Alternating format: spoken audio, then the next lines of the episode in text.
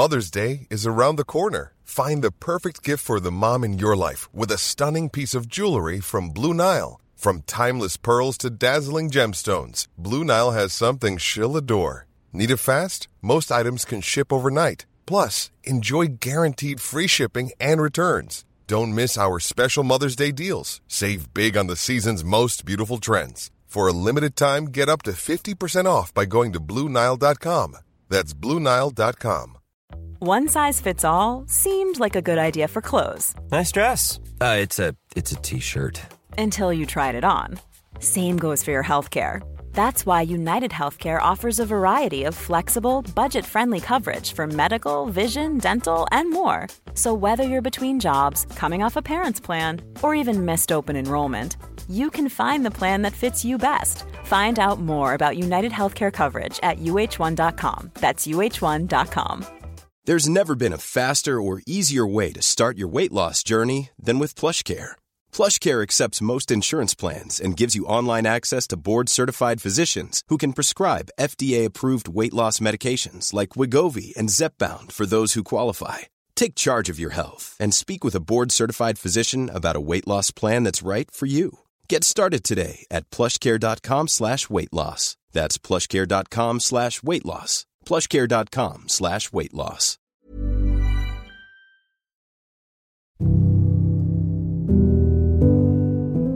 Esto sabemos. La tierra no pertenece al hombre. El hombre pertenece a la tierra. Esto sabemos. Todo va enlazado, como la sangre que une a una familia. Todo va enlazado.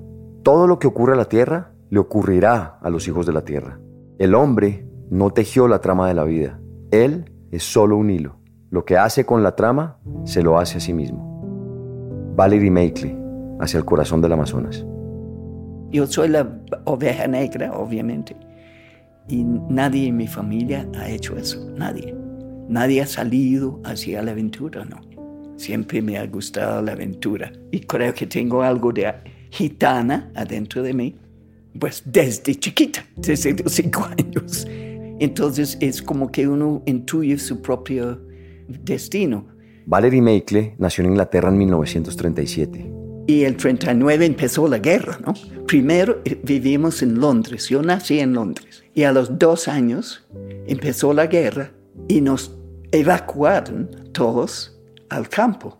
El papá de Valerie trabajaba en una fábrica de metales todos los días de la semana, pues sábados y domingos le pagaban horas extras que eran necesarias para mantener a su familia. Él no podía entrar a la guerra, afortunadamente, porque era medio sordo. Entonces, él nunca fue soldado, afortunadamente, pero toda la vida trabajando como obrero en una fábrica. Mi mamá también trabajaba, éramos pobres realmente.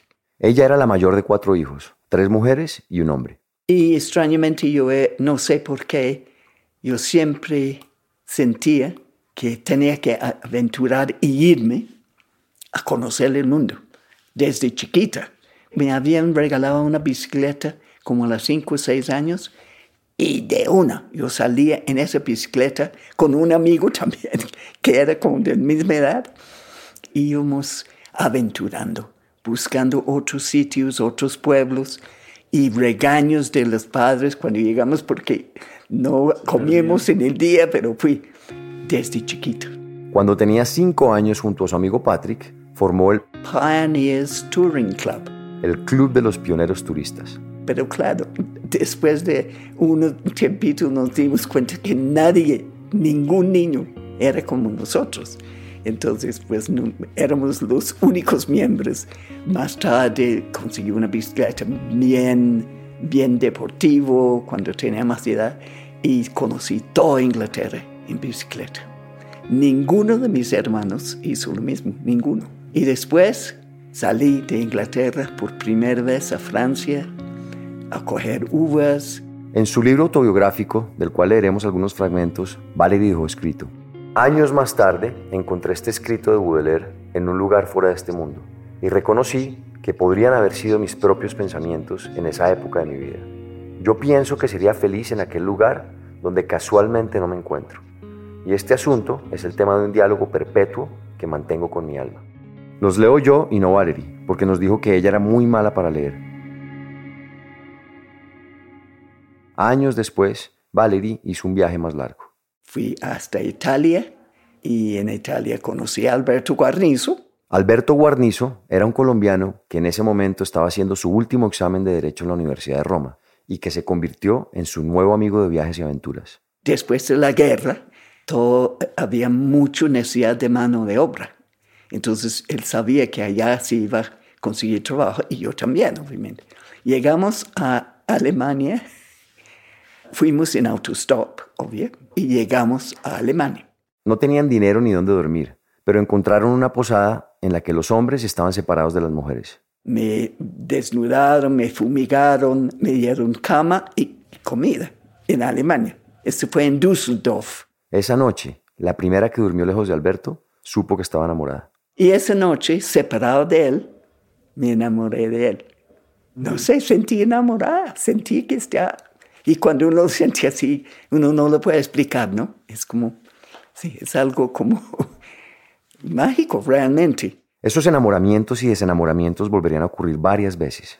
Valerie empezó a trabajar en una fábrica de leche y una colega de ahí les ofreció dormir en la cocina de su casa. Entonces empezamos nuestra vida. Yo perdí mi virginidad en la cocina de la, de la alemana y así empezó nuestra vida. Tenía 19 años. Y eventualmente volvimos a Italia para que él hiciera su tesis. Entonces yo comencé a, a estar hablando italiano. Por eso cuando llegué a Colombia era muy difícil aprender español porque yo hablaba medio italiano y todo el mundo me entendía. Además de ser su primer esposo y el padre de dos de sus hijos, Alberto Guarnizo fue el primer vínculo de Valery con Colombia, un país al que llegó en 1959 y donde aún sigue. Hoy vive en Leticia, en una casa redonda de madera y angeos, en total interdependencia con la naturaleza, lo más esencial para ella. Y ahora con la vejez, me parece horrible la ciudad. Yo no sé si eso pasa a mucha gente vieja, porque yo creo que mis padres nunca querían ir a Londres después de un cierto. No, pero siento que la ciudad es horrible. Es horrible. Es, primero, todos son miles y miles de parásitos viviendo del trabajo de la tierra. De, no, no sé. Es que. Y el cemento y el tráfico. Y, no, la locura. Es una locura. Entonces, totalmente, gradualmente, iba conectándome otra vez con la tierra. Su vida, un tanto nómada y gitana, está atravesada por varios eventos históricos, entre ellos la Segunda Guerra Mundial, la erupción del volcán de Armero y bueno, el amor. El amor por sus hijos, sus parejas, los árboles, los viajes, las plantas medicinales y los ríos. En este episodio haremos un recorrido por algunos de los eventos más importantes de su vida. Mi nombre es Nicolás Ibargüen, soy periodista, ambientalista y amante de la naturaleza. Bienvenidos a Elemental, un podcast sobre el único planeta con vida del que tenemos noticia, nuestra relación con él y con sus demás especies.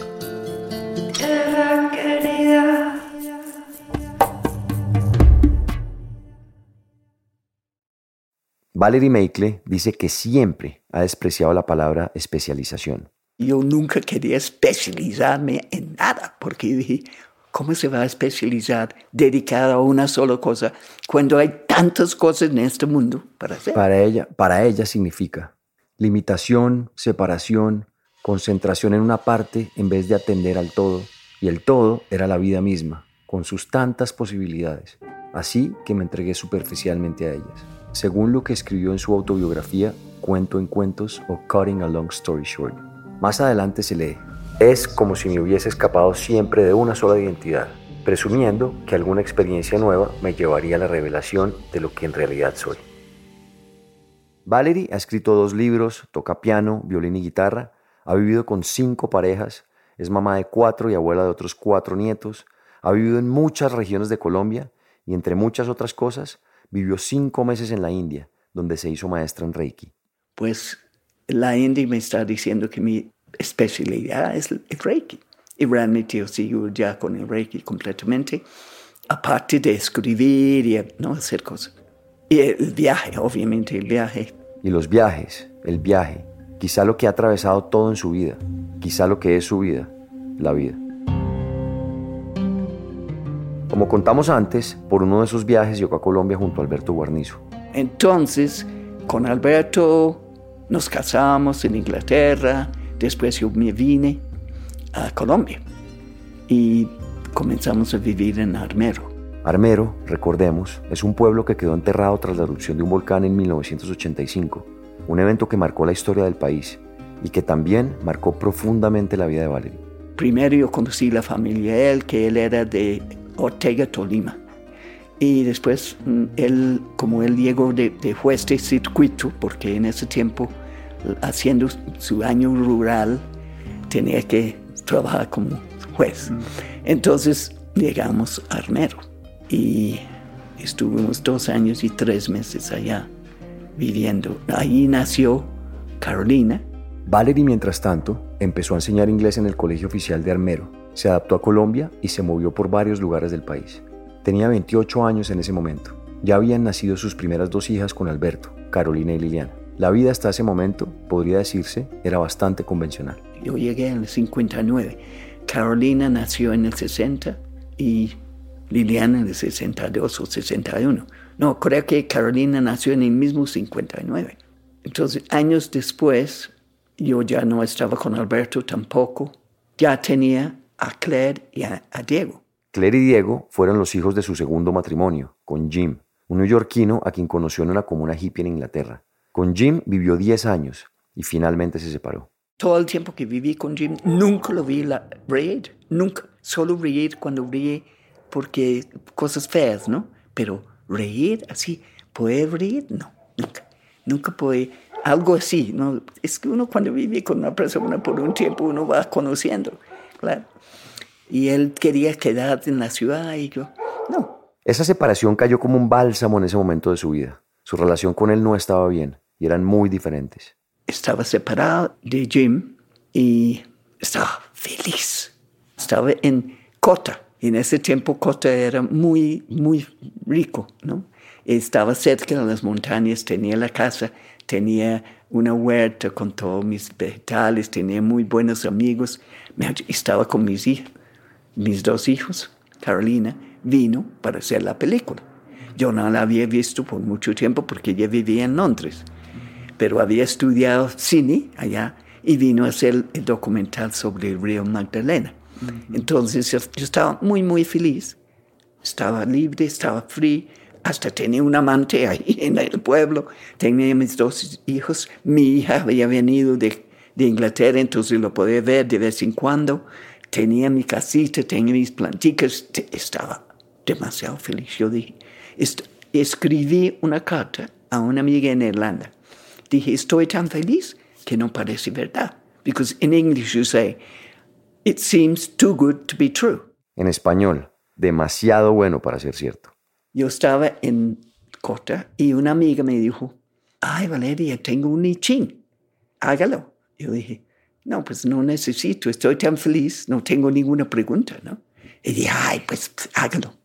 Pues lo hice y salió una línea increíble que decía, nunca se tiene que encandillar por la felicidad, porque el mal volverá. Pero tampoco hay que estar melancólico, por eso hay que estar en la mitad y saber que así es la vida. Y yo pensé, uy, ¿por qué me da, dice eso, no? Pues el día siguiente nos enfermamos, yo, Diego y Claire.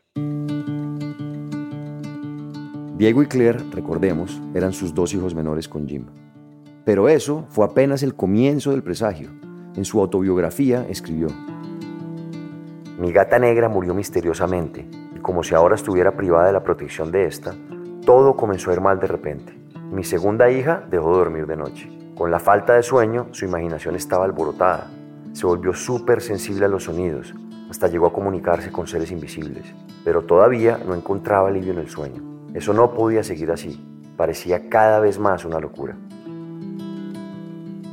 Ella comenzó a no dormir, a no dormir, a no dormir. Y cada vez, todas las noches sin dormir, sin dormir, sin dormir. Y, comenzó a recordar cosas de la infancia, comenzó a escribir poesía y hacer cosas. Yo dije, lindo, Liliana, pero tienes que dormir porque... Y gradualmente se volvió loca. el papá inclusive la internó en un centro psiquiátrico, pero Valerie no confió en los tratamientos basados en fármacos.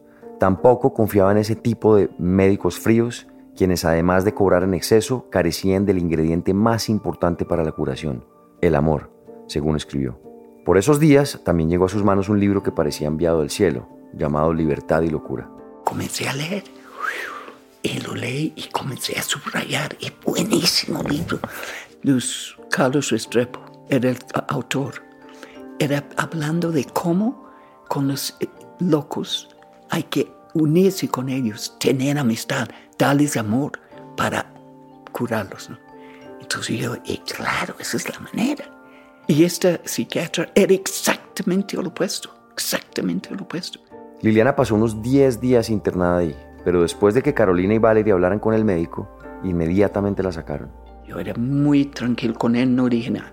Carolina entró y dos duró dos minutos, salió diciendo, es un hijo de puta, vamos a sacar Liliana mañana del...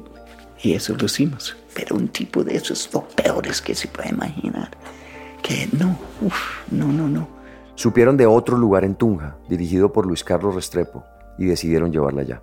Alberto me dijo, pues yo te dejo la hija en sus manos. Yo dije, bueno, yo tengo un plan de ir hasta Tunja a buscar este, este sitio para, para que ella entrara ahí. Era noviembre de 1985, un mes que nunca se borrará de la historia de Colombia. El 6 de noviembre de ese año, la guerrilla del M-19 se tomó el Palacio de Justicia en el centro de Bogotá. Al menos 125 personas murieron, entre empleados, magistrados, guerrilleros y soldados.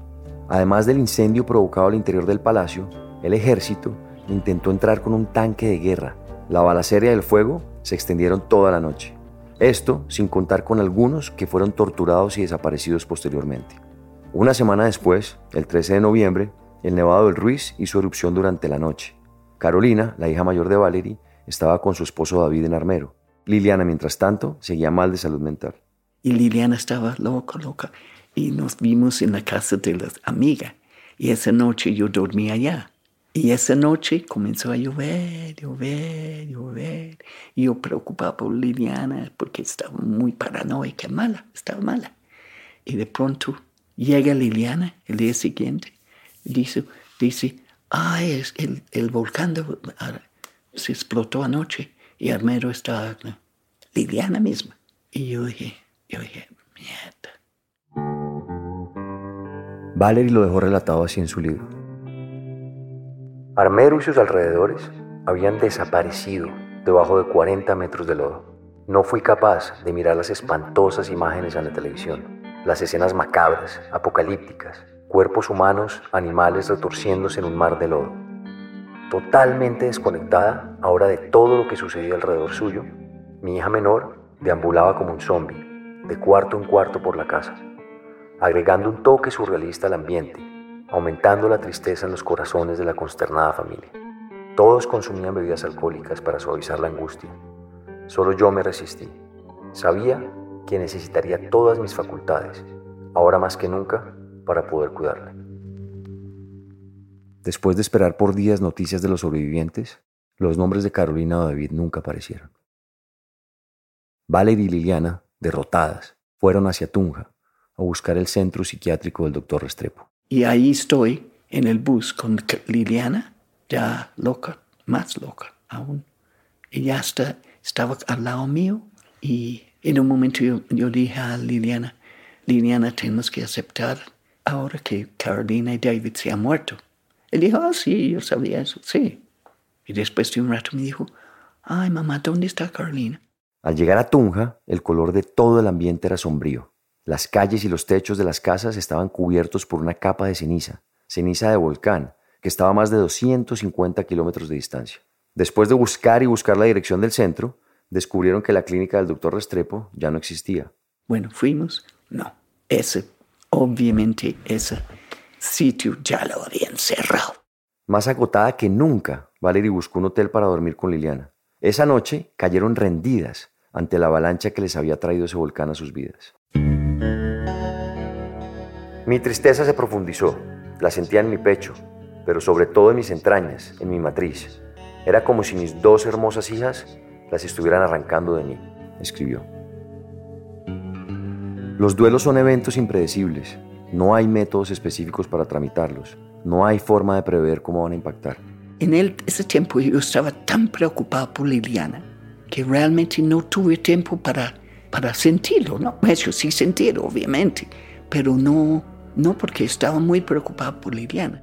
Para Valerie en ese momento era tanta la carga que su duelo por la desaparición de Carolina fue opacado por la locura de Liliana. Era tanto que no podía digerir las dos cosas al mismo tiempo. Sin embargo, la consoló el hecho de que Liliana no estuviera también en Armero, pues ese era su plan.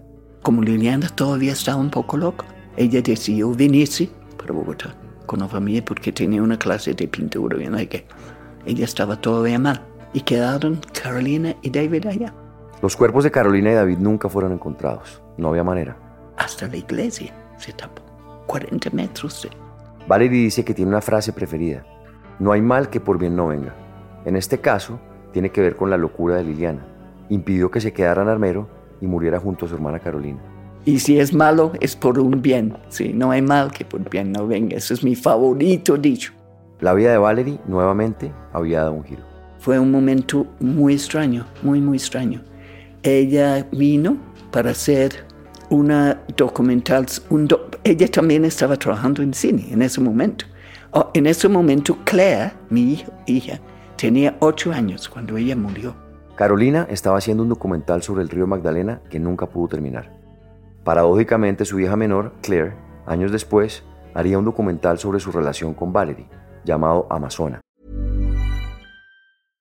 How would you like to look five years younger? In a clinical study, people that had volume added with Juvederm Voluma XC in the cheeks perceived themselves as looking five years younger at six months after treatment. Look younger, feel like you. Add volume for lift and contour in the cheeks with Juvederm Voluma XC. Reverse signs of aging by adding volume to smooth laugh lines with Juvederm Volure XC. For important safety information and to find a licensed specialist, visit juvederm.com. That's J U V E D E R M.com. Not for people with severe allergic reactions, allergies to lidocaine, or the proteins used in Juvederm. Common side effects include injection site redness, swelling, pain, tenderness, firmness, lumps, bumps, bruising, discoloration, or itching. There's a risk of unintentional injection into a blood vessel, which can cause vision abnormalities, blindness, stroke, temporary scabs, or scarring. Talk to a licensed specialist to find out if it's right for you.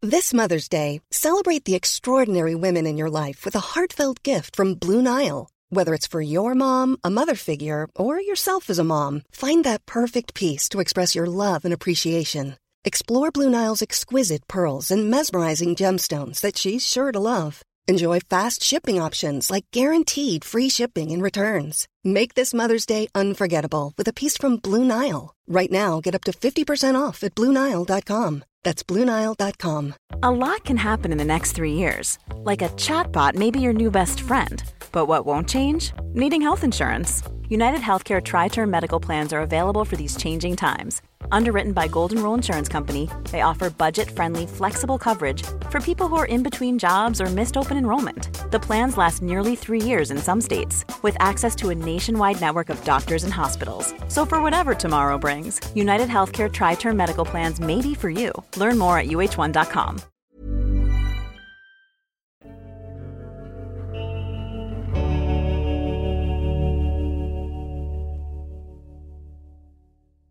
Con el tiempo, Liliana volvió a dormir y poco a poco se recuperó. Por esos meses, Valerie subió por primera vez a la Sierra Nevada de Santa Marta con su hija Claire, que tenía unos ocho años. Conocí los hippies Cogis que vivían en la sierra. Entonces hicimos amistad. Ellos vivían muy, muy respetuosamente con los indígenas, haciendo sus casas igualitos, ¿no? De adobe, de piso de tierra, cultivaban su comida. Un año después volvió a subir con su hijo menor, Diego, que también había querido subir, pero tenía apenas cuatro años en ese momento. Próximo año, cuando ibas ya a subir ya con Diego, porque Diego insistió, tú me compraste. Entonces yo bajé, pero yo dije, tengo que subir con alguien, ¿no? Con alguien que pueda ayudar a llevar a Diego o algo así. Estaba en Taganga, un pueblito cerca de Santa Marta, y le contaron de un grupo de personas que estaba planeando subir la sierra. Entre uno y otro azar conoció a Miguel, un artesano que acababa de ganar un premio por una batea de madera que había construido. Y claro, como yo lo había visto salir, yo dije, ay, usted es el del... Dijo, sí, sí, sí. Yo, ay, no, mm, felicitaciones, está muy buena. Yo dije, no, yo soy aquí porque voy a subir la sierra. Entonces él dijo, ah, bueno, ¿cuándo hablamos? Yo dije, mañana. Yo estoy en Taganga. Entonces yo pensé, él no va a venir, ¿no? Mucha gente dice que va. No, llegó a las 8 o 9 de la mañana. Pasamos toda la mañana hablando, hablando cómo es que vamos a hacer la cosa, que, que tenemos que comprar para llevar a los indios, porque hay que llevar tela. Hicimos una caminata con Diego, ya con Diego, y con los chilenos. Y los chilenos, pues, sí, se quedaban en, ciertas partes y bla, bla, bla, y después se bajaron. Y nosotros seguimos con Miguel. Y, con, y, y en la sierra nos conocimos, nos enamoramos, y ya. Fue como que hecho él para mí y mí para él. Él vivía en, en Boyacá, en un sitio por allá en el campo. Y allí nos pusimos a vivir juntos. Tuvimos una relación chévere que duró 12 años. Era mucho más joven que yo. Tiene 16 años, menor que mí. Pero nos sincronizamos en el hecho de gustar mucho la naturaleza, ¿no? Entonces empezamos ahí, después nos fuimos para Pasto, en Altequer, un sitio que todavía no había luz ahí, increíble. Pero bueno, estábamos muy bien al lado de la quebrada, caminando. No, nos gustó. Inicialmente llegó con Claire y Diego. En un momento, eh, Claire se fue a visitar al papá y me llamó para decir que ya no volvía, que ella no quería. Ella tenía en ese momento 11 años. Claro que eso fue muy triste para mí, pero era natural. A los 11 años, pues, quería vivir en la ciudad, pero yo ya no quería vivir en la ciudad. Eso era un, algo muy cierto para mí. Durante cinco meses vivió en una canoa junto con Miguel. Recorrieron más de 1.500 kilómetros a remo y entre las innumerables experiencias que vivió, el yagé, una planta medicinal, sería parte importante de este nuevo capítulo de su vida. Conocimos a un colombiano que se llama Jaime Parra, que había tenido contacto con un chamán que daba yagé. Entonces, para llegar donde Tatapacho, Tatapacho era, tenemos que llegar primero a esta terrible ciudad, una ciudad muy peligrosa en ese tiempo, pero de ahí tenemos que coger bote a bajar tres horas, tres, cuatro horas abajo a la comunidad de, de Tatapacho, que era en Buena Vista, se llama Buena Vista. Y así llegamos. Valerie y Miguel llegaron a donde Taita Pacho con algunos males. Valerie tenía un quiste en un pecho y Miguel había sufrido de epilepsia durante más de 10 años y debía tomar tres pastillas diariamente. Llegamos donde Taita Pacho, tomamos yagé. Esa toma, toma de yagé siempre para mí fue dura porque me enseñaba increíbles cosas. Me subió al, arriba y me dijo, si tú te preocupas por esto, estás cayendo en la irrealidad, porque esto no es la verdad verdadera, esto. En su libro Hacia el corazón del Amazonas, en el que cuenta a modo de diario este viaje que hizo con Miguel, Valerie dedica un capítulo al viaje. Ahí dejó escrito lo siguiente. El canto y el ritmo incesante y monótono del abanico me llevaba ahora por encima del mundo. Me encontraba ya alejada de la tierra suspendida en el cosmos. No supe si tenía los ojos cerrados o abiertos, pero miré el mundo allí abajo y oí una voz que parecía venir desde adentro de mí misma. La voz del Yahé me estaba hablando, haciéndome entender que esta vida no es como parece, que los problemas que tenemos no son en realidad problemas. Esa misma voz me advertía que si insistía en preocuparme por lo mundano, estaría cayendo en una trampa, una trampa destinada a desviarnos de la realidad verdadera. En ese punto, recordé unas palabras, unos fragmentos de obras de Shakespeare. A trap for fools, signifying nothing una trampa para idiotas que nada significa. Un par de páginas antes dejó escrita esta reflexión.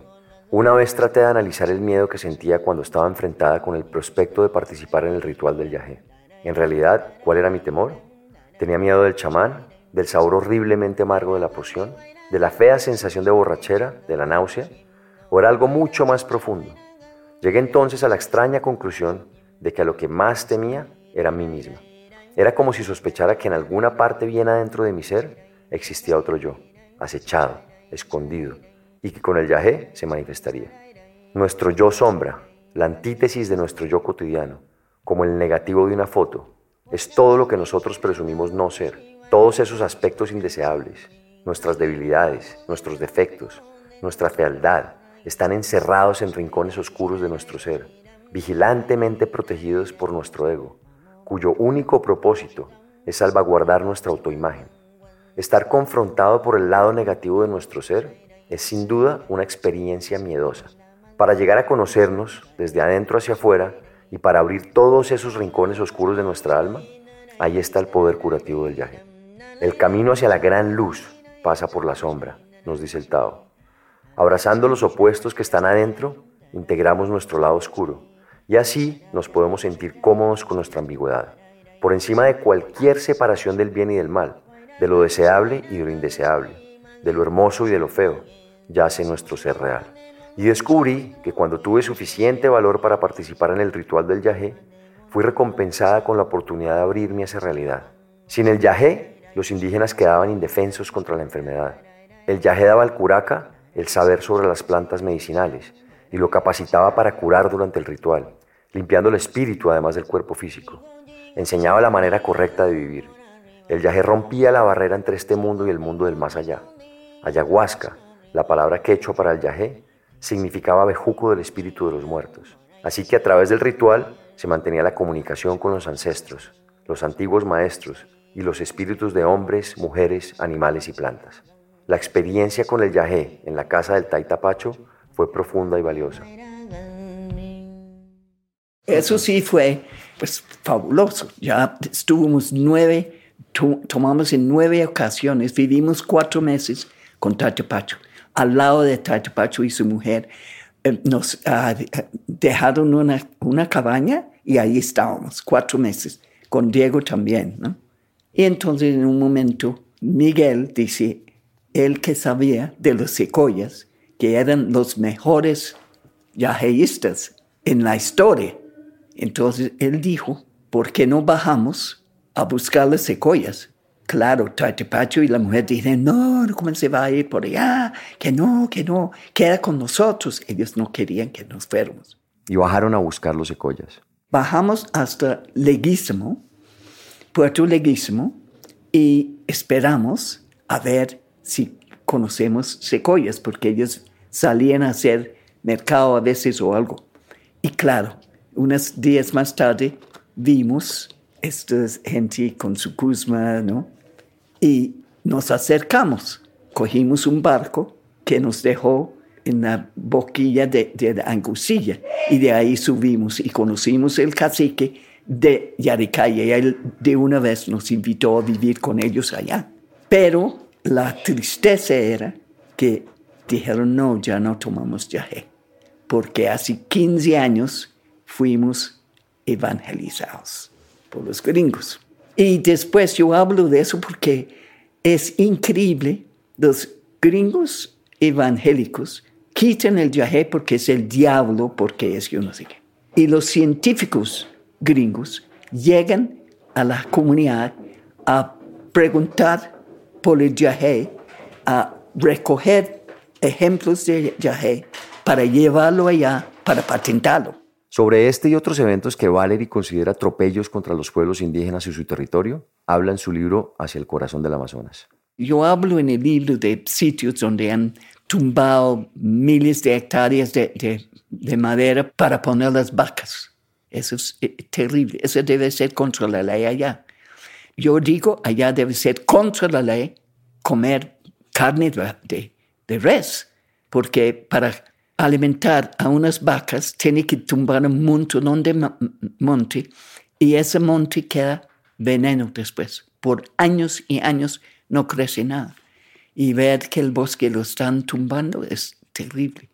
De chiquita, yo una vez vi tumbando en Inglaterra tumbando un árbol, un árbol hermosísimo, grande ya viejo. Y yo sentí, y comencé a llorar, porque sentí que son seres tan importantes. En particular, Valerie y los indígenas del Amazonas tienen un cariño especial por las ceibas. Ah, la ceiba, y eso sí lo han tumbado porque no lo aprecian, no tiene un valor, no lo están tumbando para hacer nada particular, pero lo tumban porque no es nada. Y para el indígena es el álbum más sagrado, ahí ya está el alma de, los chamanes y, y la ceiba es un árbol hermosísimo. Un indígena se lamentaba con Valerie de las empresas extractivistas que han tumbado miles de ceibas para sacar madera y exportarla a Estados Unidos y Europa, cuando para ellos este árbol es sagrado en muchas de las culturas antiguas. En su libro escribió, la ceiba tiene un elemental muy poderoso y los indios eran conscientes de ese poder.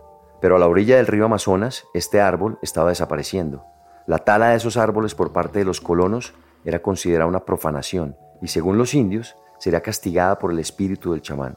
Recordemos que según los indígenas Secoya, el espíritu del chamán residía en la ceiba después de muerto. Entre las tantas penurias y aventuras de ese viaje por el río Putumayo hacia el Amazonas, una de las mayores revelaciones de Valerie fue una noche que salió a orinar. Yo salgo a orinar, estoy agachada ahí y miro arriba y veo toda esa inmensidad de universos y universos y universos. Y solo digo, no sé por qué lo dije, muéstrame su poder. Y en ese mismo instante bajó una estrella fugaz, como diciendo, aquí estoy. Era como, es algo muy espiritual. Uno se vuelve más espiritual en esos viajes. Nada que ver con la Virgen ni, no, pues, pues claro, con el revolucionario de Jesucristo, sí, claro, porque eso sí, era un revolucionario como uno siempre ha sido, pero de hacer y confesiones y vainas, no, no, no. Y, y evangélicas, no, nada de eso. Porque eso es destruir la cultura que nosotros hemos dejado atrás, ¿no? Valerie sigue viviendo en su casa en Leticia. Ahora, como estoy, tengo que cocinar para mí y es difícil, ¿no? Uno sola, uno como que le da como pereza pero bueno, tengo que hacerlo, cuidarme, como dicen. Y, y, claro, mis hijos, ay, mamá está muy lejos, que, pero cuando estaban más cerca tampoco venían a visitarme mucho, tampoco. Y la cosa es que mi vida hasta ahora, pues tengo 86 años, acabo de cumplir y realmente la vejez va llegando y sigo trabajando, sigo haciendo el reiki, sigo, sigo pues escribiendo, no, pero vendiendo los libros, haciendo entrevistas con periodistas. Entonces todavía estoy vigente, se puede decir. Entonces la vejez llega, aunque uno es fuerte y la vejez va llegando, porque ¿cómo se va a morir si no de algo? Sobre la muerte, cuenta que a comienzos del 2020 tuvo una experiencia casi paranormal. Estaba en San Francisco, Cundinamarca, en una remota finca de una amiga. Subimos y subimos y subimos y subimos y subimos y llegamos a la finca. Y el día siguiente de eso entró la lockdown. No podemos salir. Me tocó quedar allá. Tres meses quedé allá con ellos. Y yo había llevado mi cuatro. Y entonces pusimos a cantar y así cosas y fue muy rico. Y extrañamente me dio un poquito de dolor en un momento con un un riñón, no lo tengo sino un riñón. Me lo quitaron a los 12 años, el otro. Pero este riñón ha sido perfecto. Pero bueno, un dolorcito. Y yo pensé, mm, ahora que no puedo ni y no menos ir a un hospital, obviamente, ¿no? Con toda esta vaina. Entonces dije, no, me tengo que curar. Entonces comencé a comer, a tomar eh, solo agua, quitar la sal, bla, bla, bla, bla. Y me mejoré. Y de pronto estoy como acostada un momento por la tarde y me llegó la muerte. Y la gente dice, ¿cómo le llegó la muerte? ¿Qué quiere decir? Yo no sé cómo explicarlo. Me llegó la muerte. Y es una mujer. Y me llegó y me enseñó por primera vez en mi vida que la muerte es maravilloso porque es el descanso, es la medalla después de vivir vivido la vida. Me llegó como, eh, la, muerte es como un una medalla. Es algo que le regala. Sobre el legado que Valerie quisiera dejar, dice que... Siento tristeza que, que tengo nietos que tienen que seguir en este, en este planeta, pero porque pues no puedo dejar de sentir como pesimista de eso, pero hay que, hay que estar muy, muy seguro de qué es lo importante en la, en, la, vida en este planeta y no meterse con el consumo y con pendejadas, ¿no? Que está la juventud pues comienzan a, acumular cosas y cosas innecesarias y no sé. Y, y, vivir lo más simple posible, yo creo, lo más simple posible. Vivir lo más sencillo posible y no estar consumiendo agitadamente sabiendo que eso no está haciendo bien para el planeta y recordar que, que, que el planeta es lo más importante para nosotros y, hay que cuidarlo en todo sentido.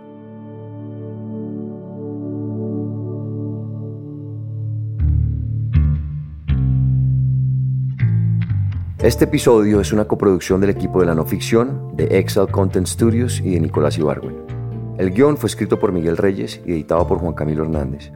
La mezcla y el diseño de sonido son de Valentina Fonseca y Daniel Díaz. La canción de introducción y cierre es de Manuela Mejía y el handpan es interpretado por Felipe Ibargüen. La ilustración de la portada es de Isabela Sotovallejo. Si tienen comentarios o sugerencias, escríbanos a nuestro Instagram, arroba podcastelemental. Y si les gusta este trabajo, ayúdenos a regar la voz. Recomiéndelo a amigos o familia o a quienes les pueda servir o interesar. También no se olviden de darle clic al botón de seguir o follow y a la campanita dentro del show elemental para no perderse ningún capítulo nuevo. Hasta la próxima.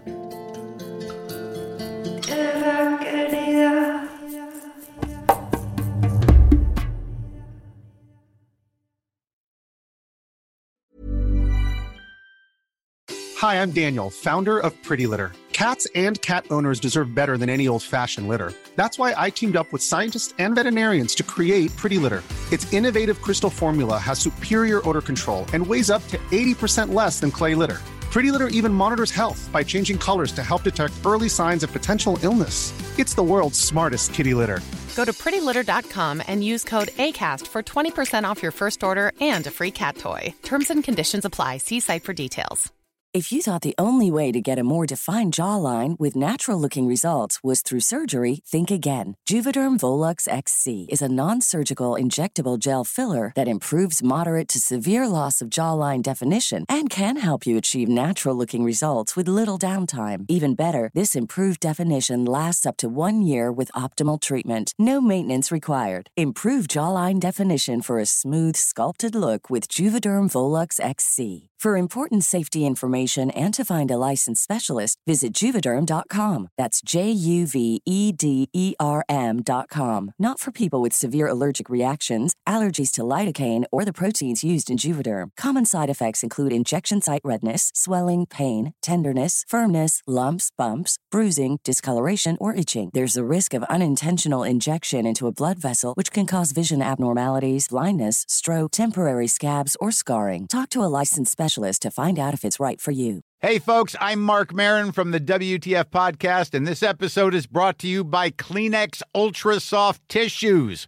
your ally to help tackle your allergy symptoms this season. I love the change of seasons, but nobody loves pollen and all those other things floating in the air that make you sneeze during this nice weather. Kleenex Ultra Soft Tissues are hypoallergenic and allergist approved, so fight back against watery eyes and runny noses without worrying about irritating your skin. For this allergy season, grab Kleenex and face allergies head on.